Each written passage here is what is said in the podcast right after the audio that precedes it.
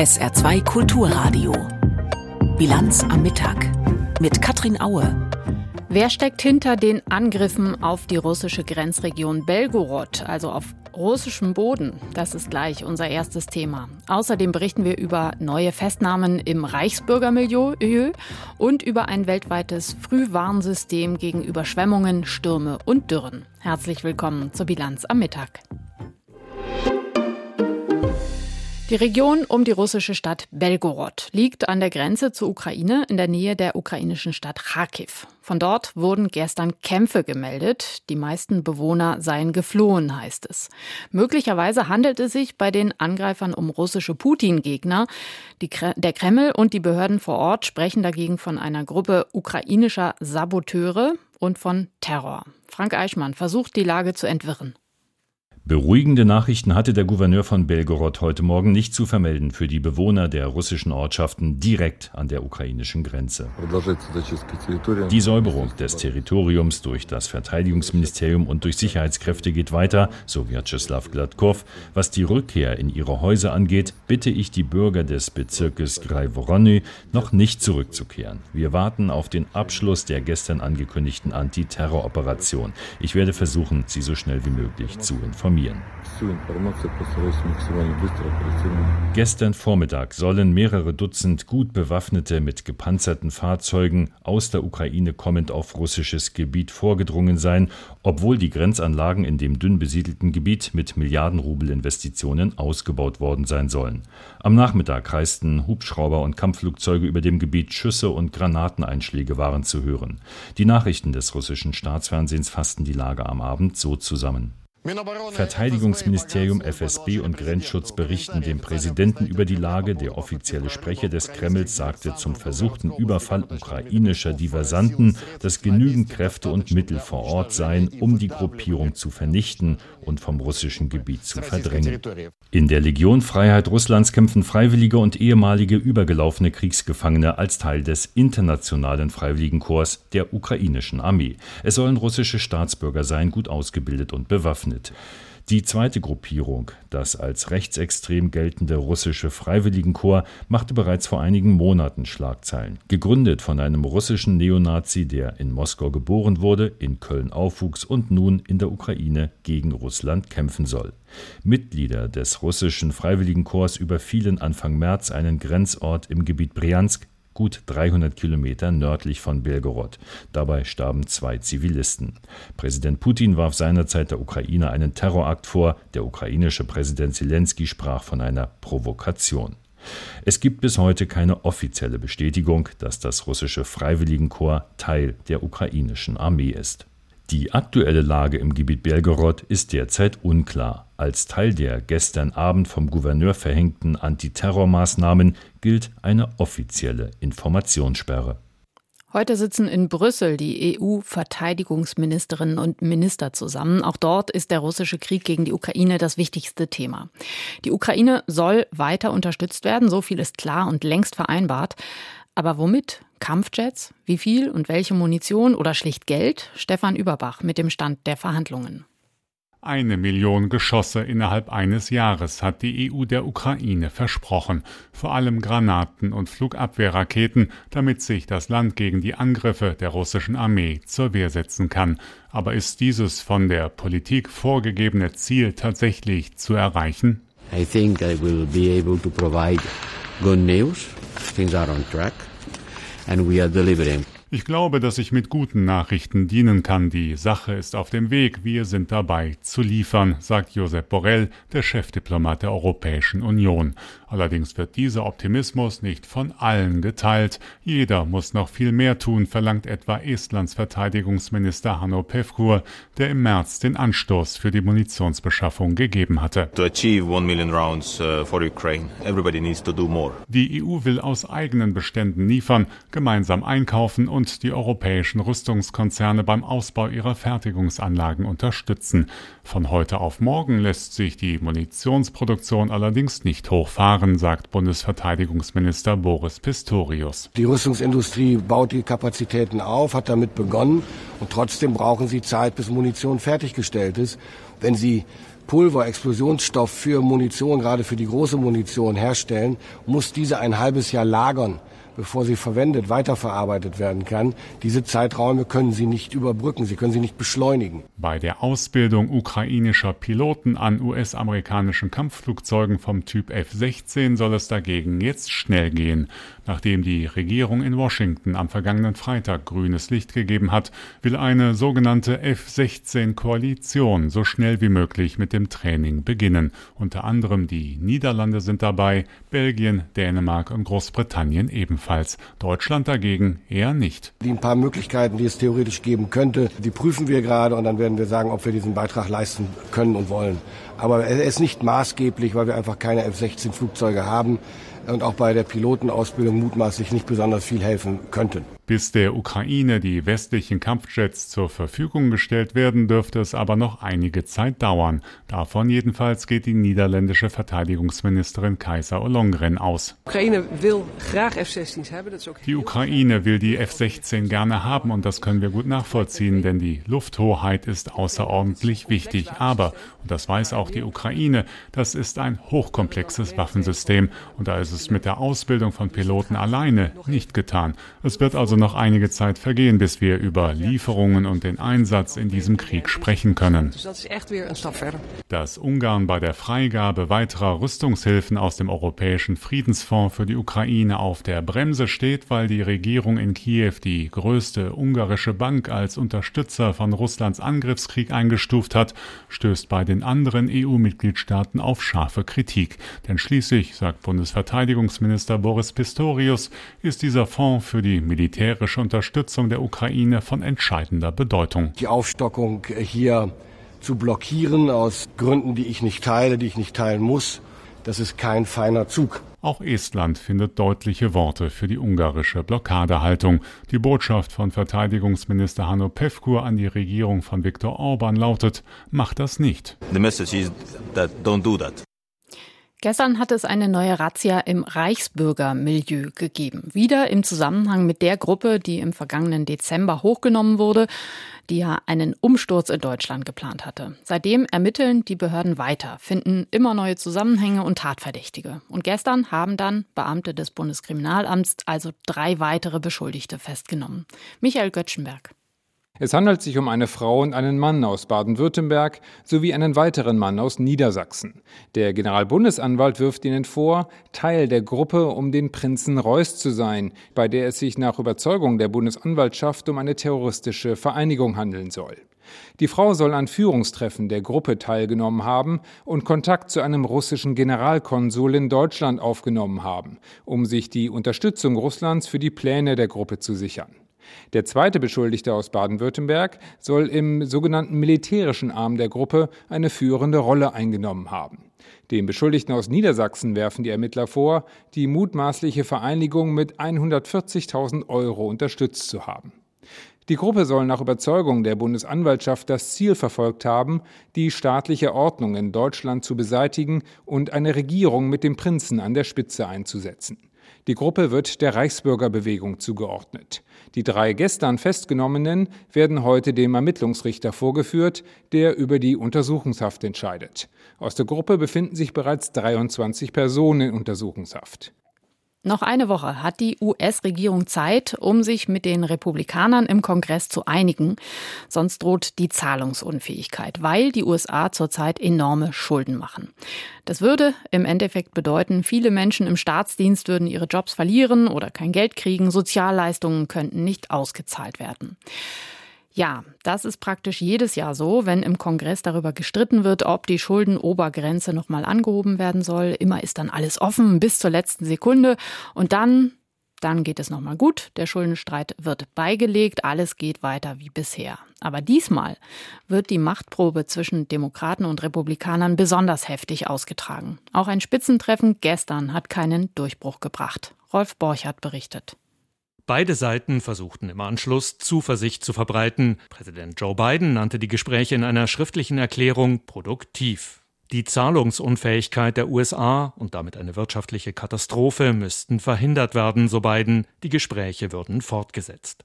Der Sprecher des Repräsentantenhauses Kevin McCarthy ließ sich die Gelegenheit nicht entgehen, sich vor laufenden Fernsehkameras zu äußern. Für den Republikaner ist es nach anfänglichen Zweifeln an seiner Führungsstärke schon ein Erfolg, dass Präsident Biden nun auf Augenhöhe mit ihm verhandeln muss. I felt we had a productive uh, discussion. Auch McCarthy sprach von einer produktiven Diskussion.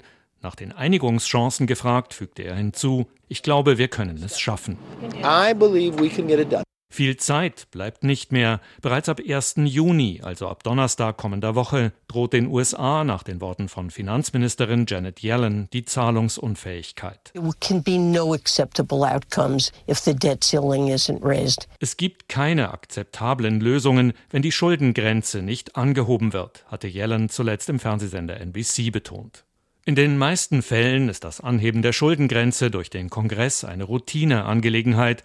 Die Zustimmung von Repräsentantenhaus und Senat ist immer dann nötig, wenn der Staat mehr Schulden aufnehmen muss als zuletzt genehmigt. Doch diesmal ist die Lage besonders konfrontativ. Der Republikaner McCarthy, der Anfang Januar erst nach 15 Abstimmungsrunden von seiner eigenen Fraktion zum Sprecher gewählt wurde, muss sein Versprechen einlösen, Ausgabenkürzungen durchzusetzen. Die USA leben über ihre Verhältnisse, erklärte McCarthy auch diesmal. Wie jeder Privathaushalt, jedes Unternehmen. Wenn man derart aus dem Gleichgewicht ist, muss man weniger ausgeben als im letzten Jahr.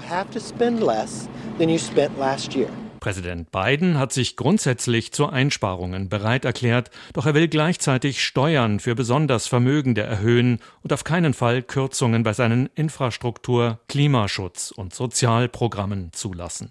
Was wären die Folgen, falls es keine Einigung gibt? Auf einen Schlag würden Empfänger von Sozialleistungen, Rentner, Militärangehörige, die vom Staat bezahlt werden, weniger oder kein Geld mehr bekommen, sagt David Wilcox vom Peterson Institut für Wirtschaftsforschung bei CNN. Und Daryl Duffy, Professor für Finanzwissenschaft an der Universität Stanford, warnt vor katastrophalen Folgen für die USA insgesamt. It would be a disaster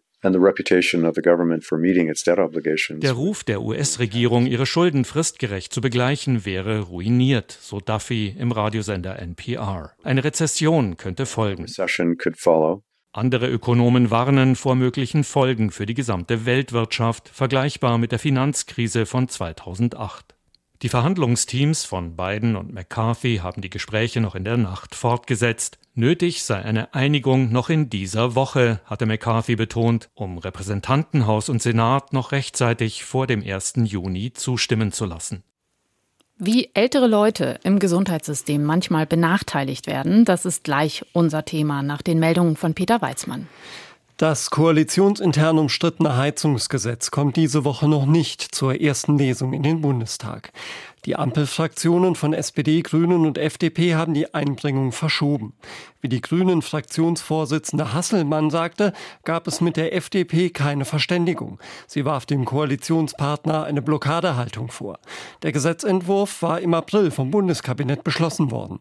Um die Klimaziele zu erreichen, sollen nach dem Vorhaben von Wirtschaftsminister Habeck von den Grünen vom kommenden Jahr an nur noch neue Heizungen eingebaut werden dürfen, die zumindest 65 Prozent mit erneuerbaren Energien Energien laufen. Die Dortmunder Modekette Aachener hat die Übernahme der Galeria Kaufhof Filiale in der Saarbrücker Bahnhofstraße bestätigt. In einer Mitteilung des Unternehmens heißt es, man werde den Standort ab September fortführen. Der entsprechende Mietvertrag sei bereits unterzeichnet worden. Laut Aachener ist ein sogenannter Department Store geplant. Für die Umsetzung des Konzepts müssten die bisherigen Verkaufsflächen im Kaufhofgebäude verändert werden. Die Arbeiten dazu würden ab Juli beginnen. Den aktuell rund 80 Beschäftigten der Saarbrücker Galeria-Filiale will Aachener ein Arbeitsangebot machen. Die Zahl der Hautkrebsfälle und Toten in Deutschland ist in den vergangenen 20 Jahren deutlich gestiegen. Nach Angaben des Statistischen Bundesamtes starben 2021 etwa 4100 Deutsche an Hautkrebs. Das waren 55 Prozent mehr als noch 2001. Die Zahl der stationären Behandlungen stieg im gleichen Zeitraum um fast 75 Prozent auf knapp 106.000 Fälle. Wie bei fast allen Krebserkrankungen sind vor allem ältere Menschen betroffen. Etwa die Hälfte der Todesfälle durch Hautkrebs entfiel auf über 80-Jährige. In den Niederlanden sind fünf mutmaßliche Geldautomatensprenger gefasst worden. Dazu waren Kräfte der Staatsanwaltschaft Düsseldorf, des Bundeskriminalamtes und der Polizei im Einsatz. Sie durchsuchen seit heute früh Wohnobjekte in Amsterdam, Helmond und Utrecht. Der Bande wird vorgeworfen, bei insgesamt 22 Geldautomatensprengungen bundesweit über eine Million Euro erbeutet zu haben. Zu den Tatorten gehören auch Homburg und Trier.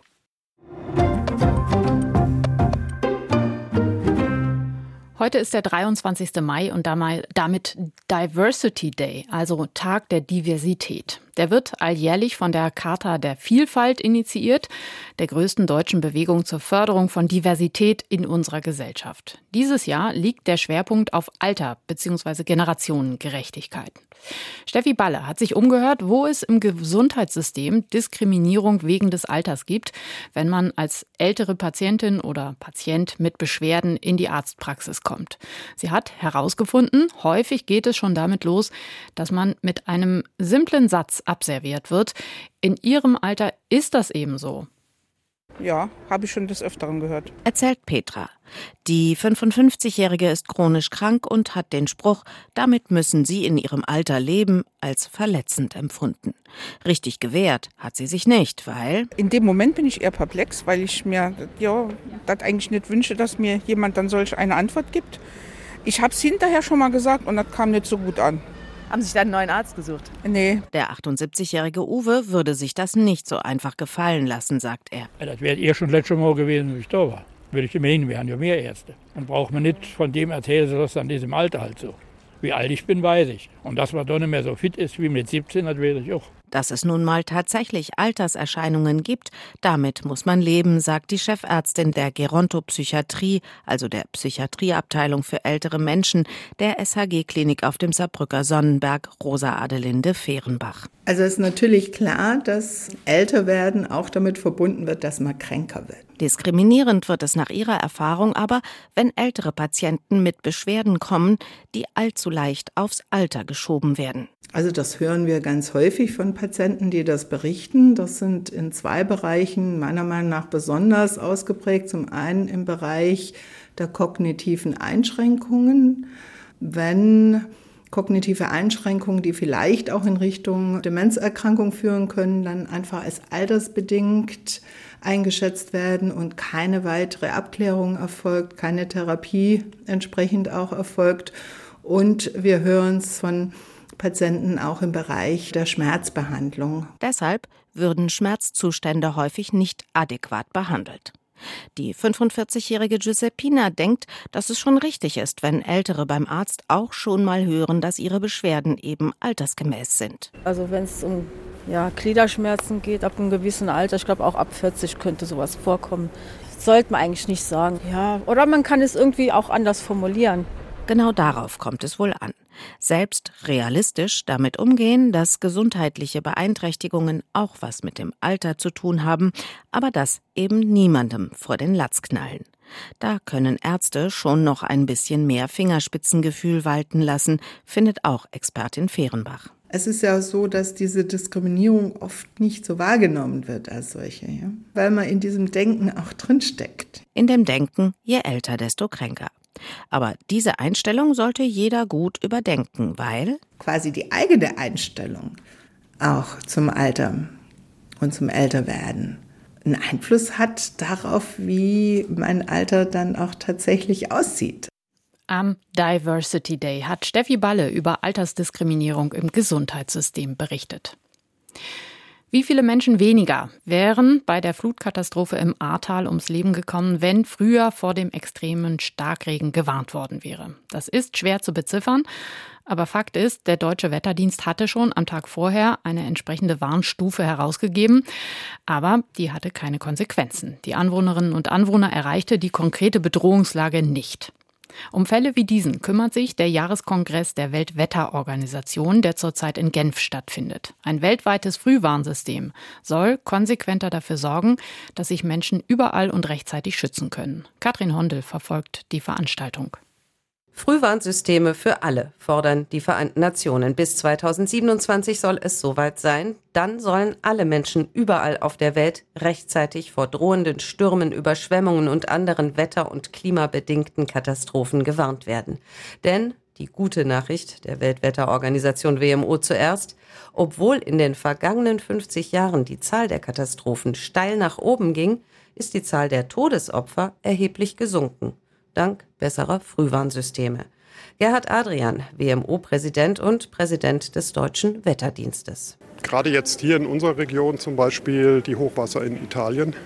Wenn man das drei Tage vorher weiß, kann man sich in Sicherheit bringen. Oder aber denken Sie an die Wirbelstürme, die ja doch eine Auswirkung haben über einen Bereich von 2000 Kilometer Durchmesser. Wenn man das einige Tage vorher weiß, dann kann man sich entsprechend vorbereiten, so die Infrastruktur dazu in der Lage ist natürlich. Als Beispiel nennt die WMO auch den Zyklon Mokka, der vor einer Woche in Myanmar und Bangladesch wütete. Der habe zwar enorme Verwüstungen verursacht und nach offiziellen Angaben mindestens 145 Menschen getötet, aber, so betonte WMO-Generalsekretär Peter Ritalas in Genf, bei vergleichbaren früheren Unwettern seien in der Region Zehntausende und sogar Hunderttausende ums Leben gekommen. Mokka zeigte allerdings auch, es sind die Schwächsten und Ärmsten, die am meisten gefährdet sind. Durch Extremwetter, Klimawandel und Überschwemmungen verloren seit 1970 mehr als zwei Millionen Menschen ihr Leben. 90 Prozent von ihnen in Entwicklungsländern. Überall auf der Welt aber sei das rettende Frühwarninstrument Nummer eins das Mobiltelefon, sagt Vanessa Gray, die als Expertin für Notfallkommunikation der Internationalen Fernmeldeunion ITU beim Genfer Kongress dabei ist. Sobald wir wissen, dass es in einer bestimmten Region zu einer Katastrophe kommen wird, müssen wir die Leute über mobile Frühwarndienste alarmieren. Warnungen übers Handy sind besonders wichtig, weil wir wissen, dass 90 Prozent der Weltbevölkerung in Gebieten mit Mobilnetz leben und drei Viertel aller Menschen besitzen ein Handy. Es ist ein unglaublich machtvolles Instrument, um gefährdete Menschen zu erreichen powerful tool to reach people at risk. Damit aber in spätestens fünf Jahren tatsächlich alle Länder der Welt die nötige Infrastruktur, Wetterdienste und Mobilfunknetze aufbauen können, braucht es Investitionen. 3,1 Milliarden US-Dollar benötigen die WMO und ihre Partnerorganisationen für den Weg zum großen Ziel Frühwarnsysteme für alle. Kokain. Da denkt man vor allem an Kolumbien, daran, wie dort kriminelle Banden einen Haufen Geld verdienen und viel Leid verursachen, damit in den USA und in Europa Kokain konsumiert werden kann. Mittlerweile hat sich allerdings ein weiteres Land zum Hauptproduzenten entwickelt, Ecuador südlich von Kolumbien an der Westküste Südamerikas gelegen.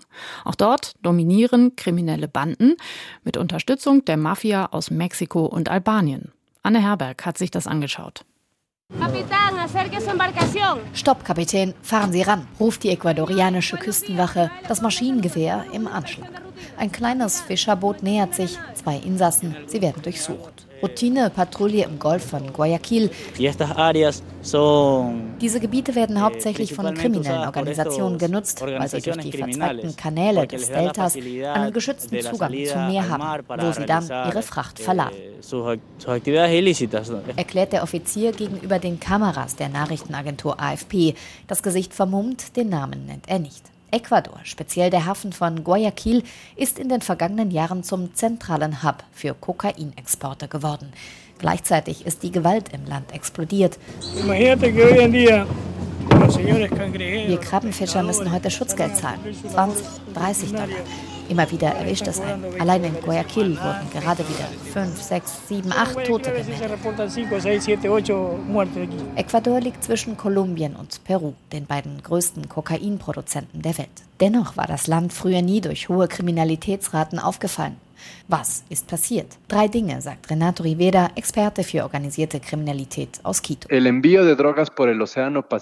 Drogentransport über den Pazifik hat generell zugenommen. In den Anbauländern wurde mehr produziert.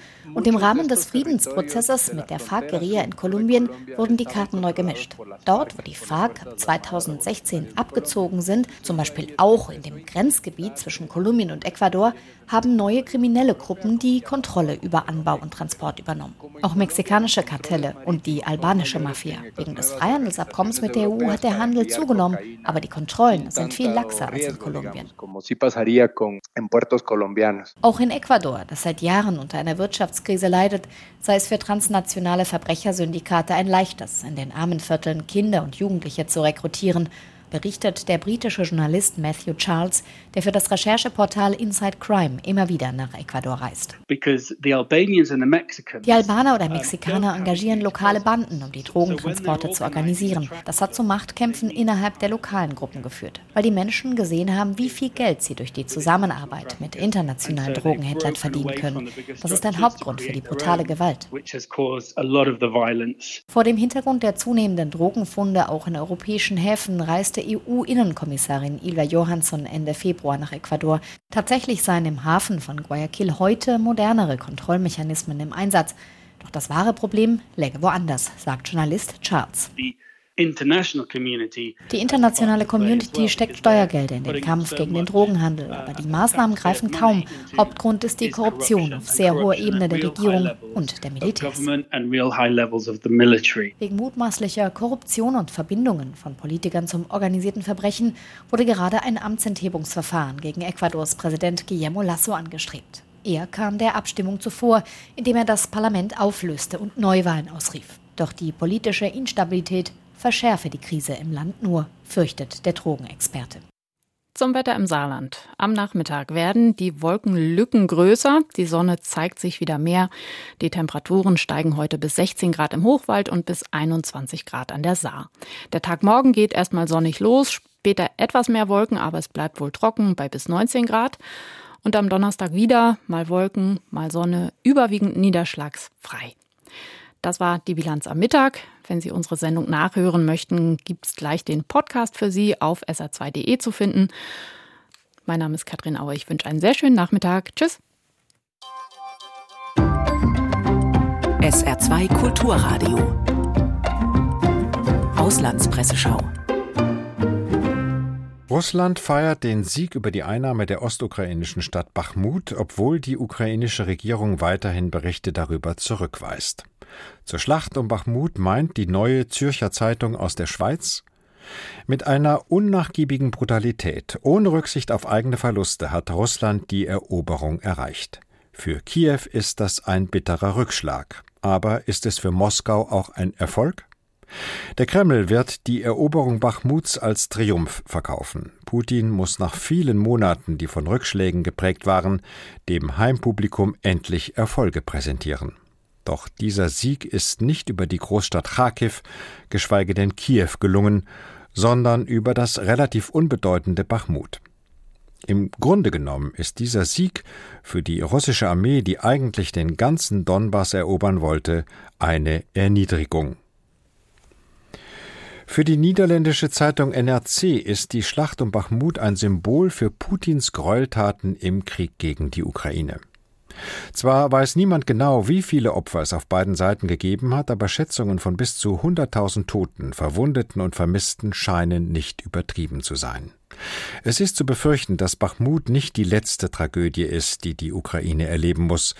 Man kann nur hoffen, dass das Schicksal der Stadt die Verbündeten der Ukraine stets daran erinnern wird, dass die militärische und finanzielle Unterstützung dieses Landes nicht allein eine Frage von politischen Entscheidungen oder eines wohlverstandenen Eigeninteresses ist, sondern ganz einfach nur zivilisiertes Verhalten.